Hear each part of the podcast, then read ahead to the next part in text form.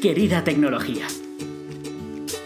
Un podcast impulsado por Mimacom en el que te contamos toda la verdad sobre la tecnología y su aplicación en el mundo de los negocios.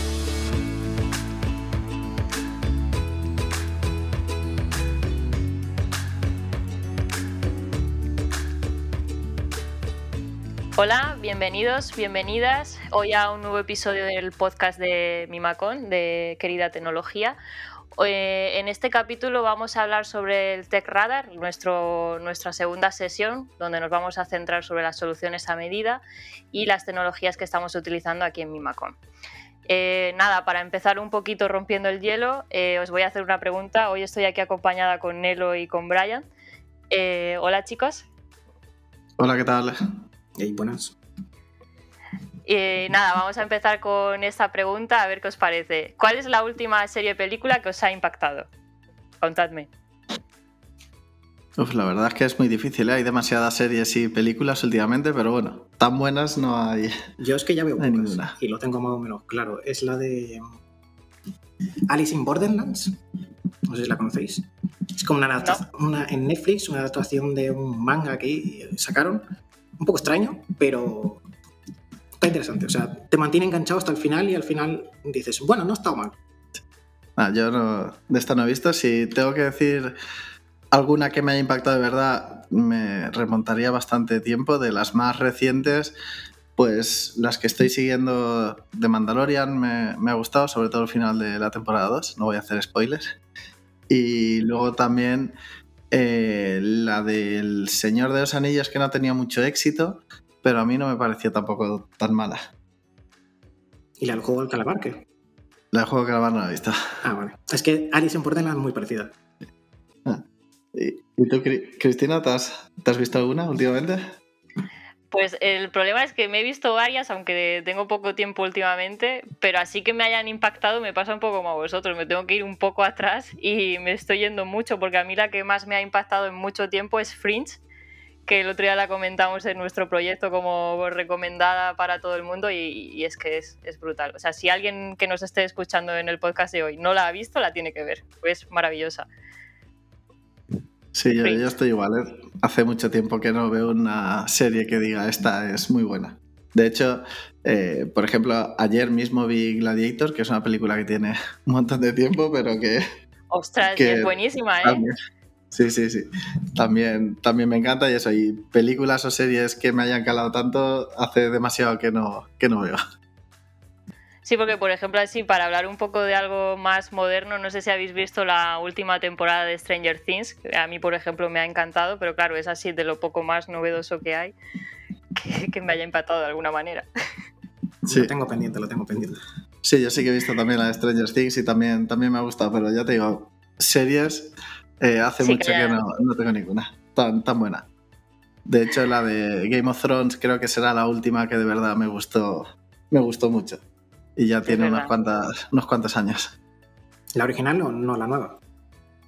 Eh, la original, la original, sí. No, no la reciente. Yo no he visto nada de la última.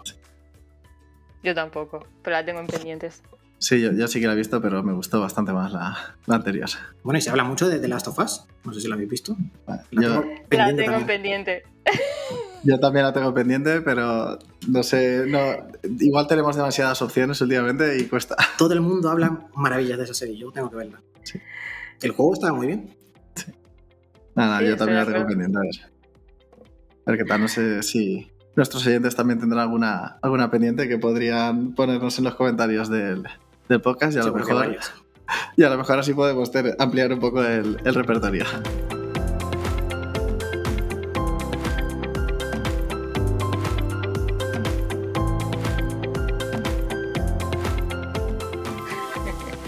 Venga, pues eh, vamos a empezar si queréis ya con la parte del podcast. Eh, hemos dividido un poco esta sección en diferentes categorías. Eh, vamos a hablar un poco por la parte de frontend, de automatización, herramientas que se pueden utilizar para ello. También vamos a hablar de backend y luego hemos creado una categoría que después os desvelaremos, pero que se va a llamar transversal full stack, algo así. Después lo, lo comentamos en detalle. Entonces, nada, vamos a empezar un poco con la parte de frontend. En la parte de frontend la verdad es que hemos metido varias tecnologías, las hemos dividido en diferentes anillos, que para aquellas personas que vengan un poco de nuevas a nuestro Tech Radar, los anillos básicamente son esas categorías donde queremos asociar cada tecnología. Entonces tenemos en adoptar eh, React, eh, React, React Native y Vue.js, que serían tecnologías que sí que están listas para ser utilizadas en Pro, con lo cual son estables. Y este sería un caso un poco de React y, Vue, ¿no? de que son tecnologías que llevan ya en el mercado mucho tiempo. Eh, Mimacon las estamos utilizando bastante en los proyectos así medianamente grandes. Y, por esta parte, eh, poco más que comentar. ¿Queréis algo, añadir algo más respecto a React o Vue? No, yo creo que, vamos, están perfectamente adaptados desde hace tiempo. Yo no soy frontend y las conozco también, así que, vamos, eso es porque están bastante A todo el mundo le suena, ¿no? sí, sí. Vale, pues eh, si queréis entonces vamos a saltar a la parte de Svelte, eh, que es la, la, tecnología que hemos ubicado en el anillo de probar, porque todavía no se puede adoptar per se en producción, pero sí que está ampliándose. De hecho, eh, hemos validado que en la última encuesta del State of ES, que se suele mm, enviar a todo el mundo, a todos los desarrolladores, de media suele haber bastante gente de todo el mundo eh, dando su opinión sobre eh, las tecnologías que hay en el mercado se ha visto que Svelte eh, tiene un ratio de aceptación bastante bueno, de forma que los desarrolladores que la han utilizado eh, quieren volver a utilizarla. Ha sido una muy buena experiencia y esto normalmente pues, hace que ya esté en nuestro radar y que queramos empezar a utilizarla para posibles pruebas de concepto en el, en el futuro, en proyectos que tengamos aquí internamente en Mimacon y demás. De hecho, Brian, ¿tú tienes ahí algún ejemplo que comentarnos? Bueno, eh, yo he empezado a utilizar Svelte un poco como prueba de concepto, pero porque a mí me gusta jugar un poco con los nuevos juguetes. Así que ha salido y como tenía que pintar unos datos, le he echado ahí un tiempo para probar. Por ahora suena bastante. Todo lo que he probado está muy bien. O sea, es al final la misma estructura que Nuxt, Next y los demás frameworks, pero por ahora la experiencia está siendo bastante buena. Entonces será una nueva alternativa real a, Entran nuevos Pokémon, entran nuevos Pokémon a elegir. Porque esto es sin parar. Antes solo había eh. Pikachu, Squirtle y Bulbasaur, ahora son muchos más. Sí, de hecho, eh, según he estado investigando sobre Svelte, una de las cosas que más destaca es en el tema de la performance que por el tema de que han eliminado el Virtual DOM ahora es mucho más eficiente y eso también es bueno respecto a los Match y en el futuro para ofrecer unos buenos resultados en, las plataformas. Y luego también he leído un poco que el tema de la curva de aprendizaje es también muy pequeña porque solo necesitas saber HTML, CSS y JavaScript y ya está. Nada loco. Sí. Todo súper cómodo, todo súper simple. No hay que hacer ahí cosas raras como en React, no hay que hacer cosas como punto value como en Vue. Es define variables y las usas. Y luego te puedes suscribir, es un concepto un poco más extraño de Svelte, pero si sabes React o sabes Vue, en poco tiempo te haces a Svelte. Y al final luego estás en Svelte y dices, oh, es que no quiero volver porque todo es muy cómodo aquí. Ya, eh, yo creo que eso es un poco lo que nos pasó con Vue, ¿no? Cuando veníamos de otros frameworks como Angular y demás, vimos, wow, Vue es tan sencillo de utilizar y esa curva de aprendizaje que ya veníamos, ¿no? De, pues yo ya sé HTML, CSS y JavaScript, es que apenas tuve que hacer una transformación a la hora de utilizar Vue, pues ahora con Svelte es exactamente lo mismo, como has comentado.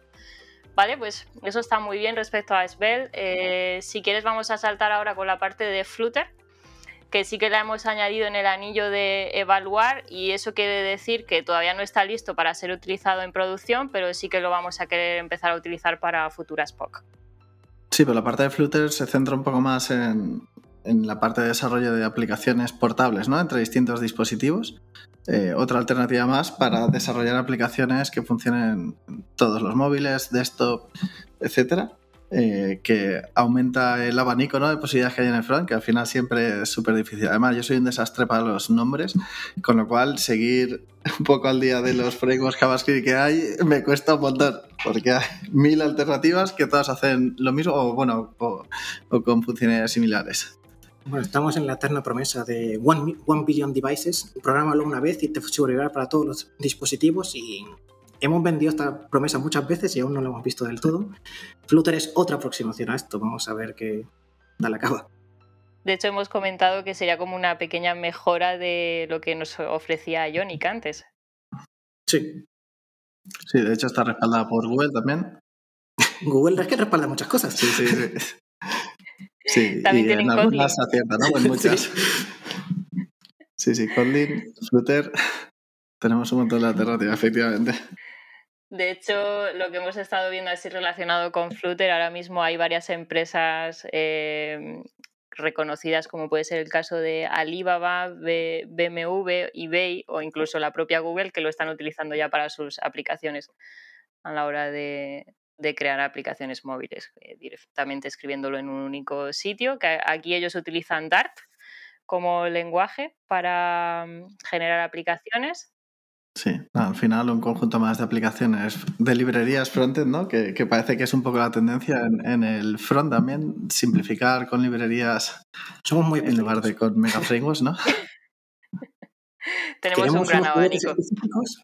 yo, yo, seguiré esperándome a aprender la nueva tendencia cuando la cura se consolide durante unos años algún día llegará Spring al, frontend y estaremos todos felices. Efectivamente.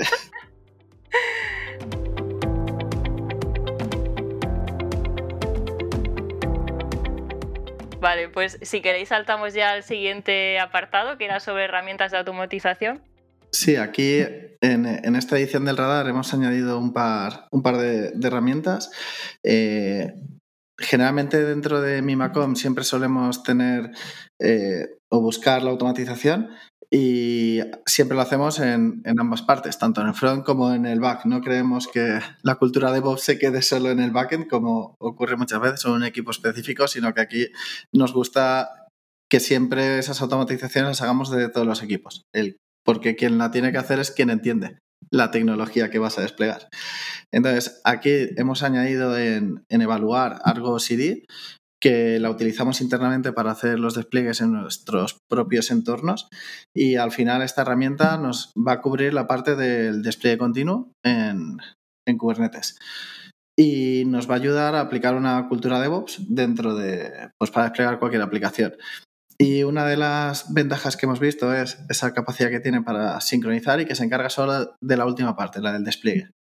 Eh, y luego podemos seguir utilizando otras herramientas que no están en el radar, pero podrían aparecer perfectamente en próximas ediciones como Jenkins o como GitHub Actions para hacer la parte de compilación del, proyecto y finalmente desplegar. Todavía no la tenemos puesta en, en adoptar porque sus funcionalidades todavía son un poco limitadas, entonces se encarga de los despliegues sobre Kubernetes, eh, pero no es tan amplio como herramientas más genéricas como las que hemos comentado. No sé si vosotros también la utilizáis en vuestros, vuestros proyectos o en la parte front soléis utilizar otra, otra tecnología para el despliegue. Sí, de hecho, el proyecto en el que estamos Brian y yo, lo que solemos utilizar, bueno, lo que solíamos utilizar en el pasado era Jenkins y ahora estamos de lleno en el proceso de migración a GitHub Actions. Y por la parte de los proyectos front, eh, con GitHub Actions tienes todo. Tienes el CI, el Continuous Integration y el Continuous Delivery que, también nos permite eso, estar desplegando continuamente según tenemos una future branch, según se va mergeando a develop, a master, ramas de release, o sea, tenemos todo el proceso automatizado. Y ahora estamos yendo hacia GitHub Actions porque es el, nuevo estándar de la compañía y queremos ir también a utilizar este tipo de, herramientas que también simplifican mucho el proceso, la verdad. Yo tengo una relación amor-odio con GitHub Actions porque me gusta como concepto, me gusta lo modular que es y me gusta todo lo, cuando funciona bien me gusta mucho, pero no me gusta hacer que funcione. Pero eso supongo que nos pasa con todos los pipelines.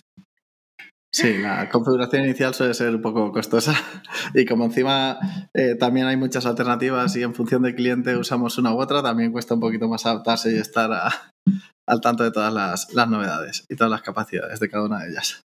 Vale, pues si os parece abordamos ahora la otra tecnología que hemos puesto en, el radar, en la, en la, parte de automatismos, que es la parte de Launch Darly, que esta es una herramienta de Feature Flags que nos permite también automatizar cuando desplegamos estas funcionalidades o cuando las activamos en, producción. Entonces, al final, esta herramienta, como todas las destinadas a estas funcionalidades, lo que nos van a permitir es que tengamos un despliegue continuo de todo el código que vayamos subiendo a, Git que esto lo llevemos a producción, pero no lo activemos hasta que no esté completamente probado. Por tanto, el despliegue y la entrega de, de, nuevas funciones es mucho más rápido, pero además mantenemos esa estabilidad de no romper nada de lo que ya está funcionando. Entonces, esos despliegues son mucho más sencillos. Y también si quieres experimentar con alguna feature y dices, vale, pues vamos a poner esta feature a un 10% de usuarios, vamos a ver qué tal reaccionan y si eso la ponemos al resto, es como una especie de beta testear en producción, pero de forma segura. De, hecho, he utilizado esta funcionalidad en, algunos, en algunos clientes ya desde hace, desde hace tiempo y la parte que más me gustó era que tenías como URLs privadas, ¿no? que cuando las activabas... Eh, gracias a poner ciertos parámetros en la URL activabas esta ficha flag y entonces te permitía probar y verificar en producción que tu nueva funcionalidad no rompía nada. Además, pero en un entorno muy controlado con, con beta testers. Y siempre la puedes echar atrás, que eso también está muy bien. Efectivamente, sí, sí. Siempre puedes desactivarla o no activarla a modo general. Sí, la verdad es que sí. Y, bueno, yo creo que, que, esta herramienta las tenemos en, en, probar porque todavía no está ampliamente implantada y porque queda que evolucione un poco más, pero vamos, eh, claramente estamos adoptando a favor de este tipo de herramientas en, en todos nuestros desarrollos.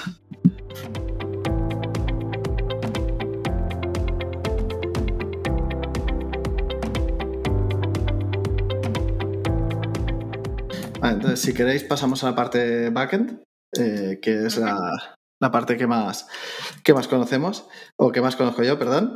Eh, aquí tendremos dentro de, del, del, backend, tenemos Spring Framework, que es ampliamente conocido por todos y que lo tenemos en la categoría de adoptar. Spring sigue evolucionando claramente o, o marcando la tendencia de desarrollo en el, en el backend. Y aunque hay muchas alternativas eh, para desarrollar en backend, sobre todo con frameworks mucho más ligeros, eh, pero a nivel empresarial Spring sigue marcando el camino de, Java y, marcando tendencias. Yo creo que aquí pasa un poco como con React y con Vue, que aunque seáis frontend, Spring se conoce también en, en el frontend. Totalmente. Es por todos. Y luego hemos añadido en, en probar eh, GraphQL, que la verdad es que GraphQL ya lleva bastante tiempo en el mercado. Eh, la capacidad de desarrollar, o sea, es una alternativa a REST en realidad, donde tú puedes definir queries ¿no? para obtener los datos, eh, pero sí que es verdad que desde hace un tiempo estamos viendo mayor adopción en distintos clientes para que cada interfaz o que cada integración pueda elegir exactamente qué datos traerse y parametrizar estos, estos valores. Y creemos que ya están casi listo ¿no? para salir a producción y que ya debemos probarlo en eso, en, alguna funcionalidad no core que, tengamos que desarrollar. Luego, otra de las que hemos puesto en la parte de, probar es Quarkus, porque la parte de serverless o el desarrollo de aplicaciones serverless, arquitectura serverless, lleva ya unos cuantos años, se está consolidando muy rápido y Java había quedado un poco atrás. Entonces, eh, con GraalVM se han mejorado esos tiempos de arranque y, se puede hacer un poco más cercano a Node o a Python eh, dentro de estas funciones de serverless, pero eh, Quarkus es un framework que nos permite desarrollar con GraalVM sobre, para, para serverless en Java. Y luego la, otra parte que hemos puesto en evaluar es Spring Native, que acaba de salir y es la alternativa que está ofreciendo Spring a, a Quarkus y a poder desarrollar en, serverless, que la verdad es que es un reto, primero por bajar de, segundos en el arranque de la máquina virtual Java y luego también porque Spring todo lo hace o mucha de su funcionalidad es, eh, se utiliza con reflexión y la opción de, de GraalVM no permite o, o, el arranque, reducir los tiempos de arranque no te permite usar reflexión, por tanto es un problema serio para Spring. Y esta primera versión de Spring Native eh, da muchas esperanzas para abordar o implementar serverless en, el servidor con Spring. Vosotros no lo veis, pero el Nelo está sonriendo mientras dice eso, está muy contento. Sí, sí, sí, la verdad es que sí. Se nota que son avances dentro del mundillo backend. Sí, porque yo eh, hace, o sea, la parte serverless hace tiempo que estamos implementando ciertas funciones y he tenido que retomar Node.js o, o retomar JavaScript, entonces eso para mí es, ahora entiendo, ahora entiendo. es algo importante, claro. Entonces vamos a poder tener objetos tipados y trabajar de forma un poco más ordenada. En JavaScript no hacemos eso. Por eso,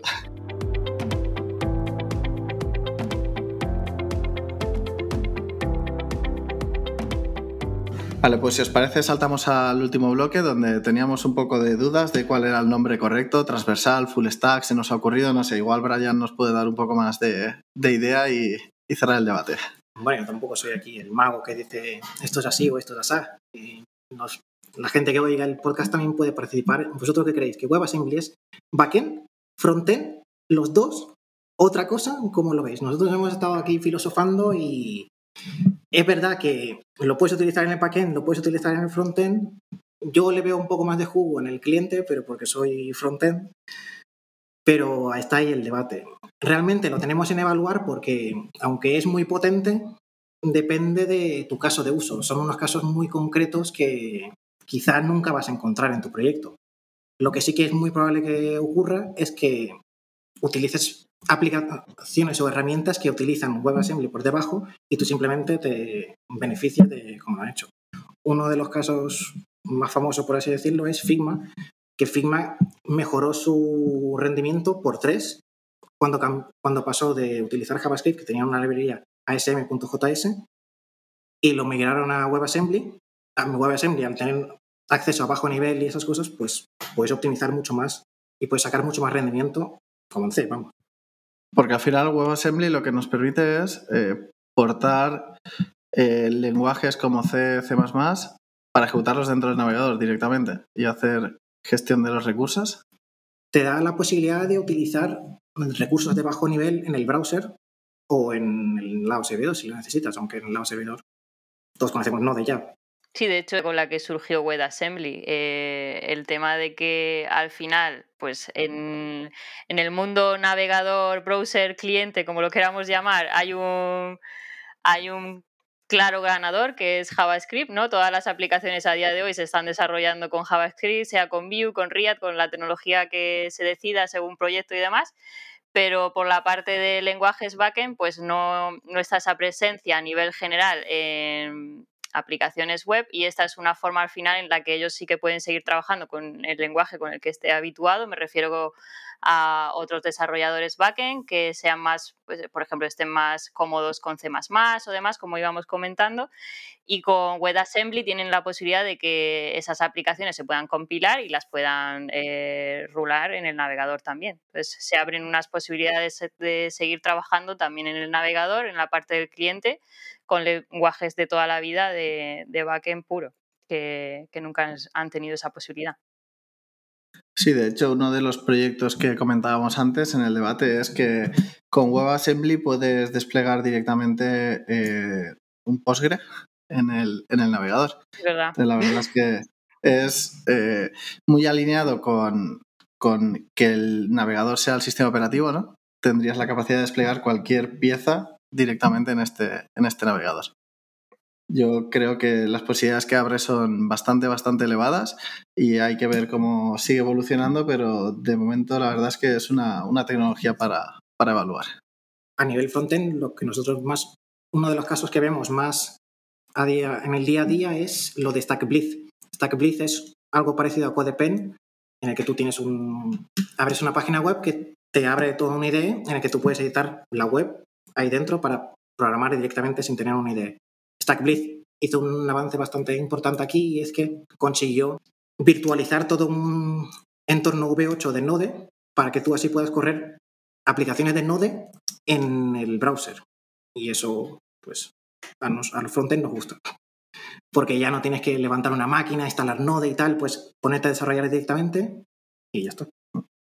Sí, además yo creo que puede ayudar mucho para acelerar estas herramientas de, de, desarrollo, ¿no? montar entornos de desarrollo, pero además yo creo que también de cara a, a escritorio remoto, por ejemplo, es otra de las posibilidades, entonces para hacer pre-programming también te puede ayudar directamente desde el navegador y seguramente con la Web3 y toda la parte del metaverso que supuestamente algún día llegará, también creo que ayudará bastante este tipo de tecnologías para embeber todas, todas las soluciones que harán falta. Vale, y ya por último nos queda comentar sobre Remix, que es una tecnología que hemos ubicado en el anillo de evaluar, porque de momento no lo utilizaríamos en producción, todavía está un poquito verde, pero es que sí que nos gustaría empezar a utilizarlo en pequeñas POC o en proyectos internos y demás. Entonces está ahí un poco la parte de interés. Lo que hemos investigado es que es, una, es un nuevo framework que te permite crear aplicaciones basadas en React, que tiene una parte de server-side rendering que está destacando a nivel de performance eh, similar a lo que estábamos comentando antes con Svelte. Y esa es un poco la razón por la que, como vemos que todavía no hay mucha comunidad, no hay mucha documentación y demás, pues sí que lo mantendríamos como para POX. Pero bueno, esa es un poco la, la idea. Brian, no sé si quieres comentar alguna cosilla sobre Remix. Bueno, de Remix hay dos cosas peculiares que hay que comentar. Y la primera es que su página web es increíble, está muy chula. Si, si entráis vais a flipar. Y la segunda cosa que tiene Remix, que es un poco especial, que no suele pasar mucho en estos casos, es que era una tecnología que empezó siendo privativa y luego hace menos de un año pasó a ser open source. Y esto fue lo que realmente pegó el boom en popularidad porque antes, aunque lo conocía gente, somos bastante reacios a pagar por según qué librerías y se ha visto que ahora que es open source tiene mucho más popularidad y la comunidad la ha adoptado mucho. Sí, la, verdad es que eh, hacer librerías open source puede generar que, que, tenga un impacto mucho mayor tu librería, tanto por adopción como también por evolución, porque al final no es lo mismo que lo mantengan una o dos personas que una comunidad entera, si eres capaz de, de tener una solución buena y te abres a muchos más, muchos más casos de uso que igual no se te habían ocurrido directamente que no iban nunca a pasar en tus proyectos y tu librería madura, por así decirlo. Sí, sí de, hecho, hablando de casos de uso, uno de los casos de uso de, Remix que vemos claramente, ¿no? Para que lo evaluaríamos sería para cuando tienes un parque de dispositivos bastante amplio, ¿vale? Como cualquier solución móvil que quieras eh, enviar, ¿no? O que se pueda renderizar desde el móvil. Eh, y pueda haber dispositivos que no tienen una capacidad de conexión muy alta o, la red sea limitada o no tengan demasiada potencia, ¿no? Con soluciones tipo Remix eh, podrías evitar que necesites dispositivos potentes para renderizar tu, interfaz de usuario. Que al final son soluciones que ya existían hace unos años, dejaron de, estar de moda, ¿no? Y ahora vuelven a estar otra vez en, la línea de, tecnologías a investigar o a probar nos estamos dando cuenta que estamos metiendo demasiado JavaScript y nos estamos relajando un poco. Sí, efectivamente.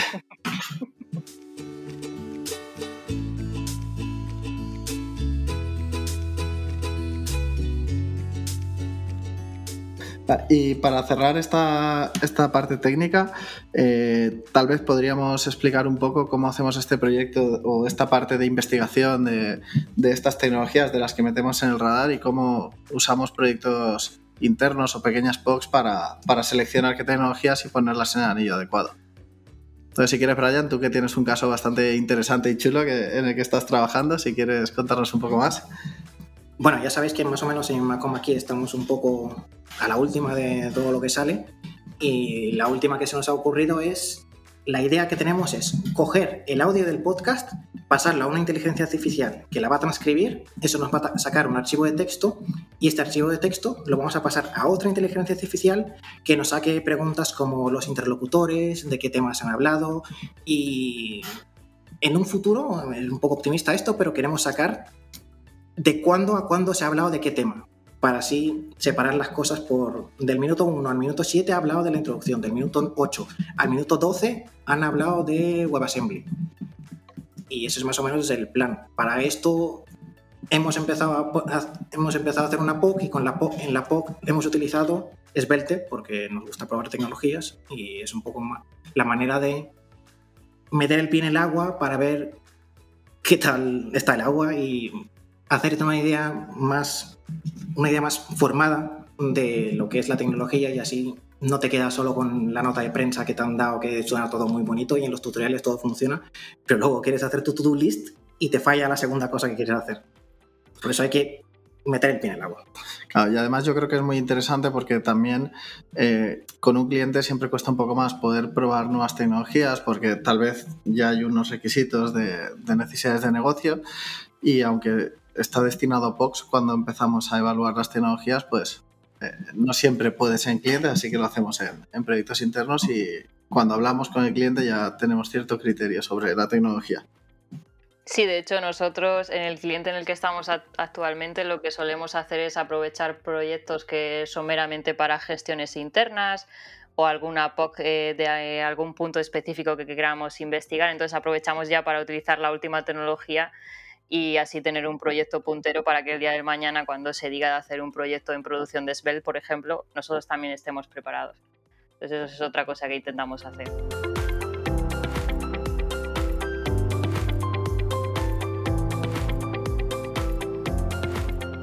Vale, bueno, ya para cerrar el podcast vamos a contaros una anécdota que hemos tenido aquí entre nosotros, que básicamente ha sido que Nelo y yo eh, llevamos trabajando en Mimacom más de dos años eh, y es la primera vez que coincidimos en un evento y ha sido por este podcast, en One to One. Sí que nos hemos visto en fiestas así más comunes de Navidad y demás, donde hay más gente de Mimacom, pero así de estar en One to One también con Brian es, es la primera vez. Hemos tenido así la oportunidad de compartir conocimiento tecnológico. La, verdad es que es curioso porque los dos estamos bastante involucrados en todas las actividades técnicas de la empresa, pero ha, dado casualidad que, nunca habíamos coincidido los dos ni en capítulos de podcast, ni en organización de las Sticky Fingers, ni en nada, ni en nada interna. Y bueno, Brian nos ha unido a los dos. En mi caso es al revés. Yo todos los podcasts que he hecho han sido con Cristina. Sí, y luego Brian y yo también coincidimos bastante dentro de, la empresa, tenemos bastantes reuniones, entonces, nada. Bueno, a ver, yo a Cristina la veo todos los días, tampoco. ya porque coincidimos en proyecto al final, no es como nuestro día a día, pero está muy guay, la verdad, coincidir con vosotros haciendo este podcast y compartir conocimiento al final, que es también lo más chulo de los podcasts.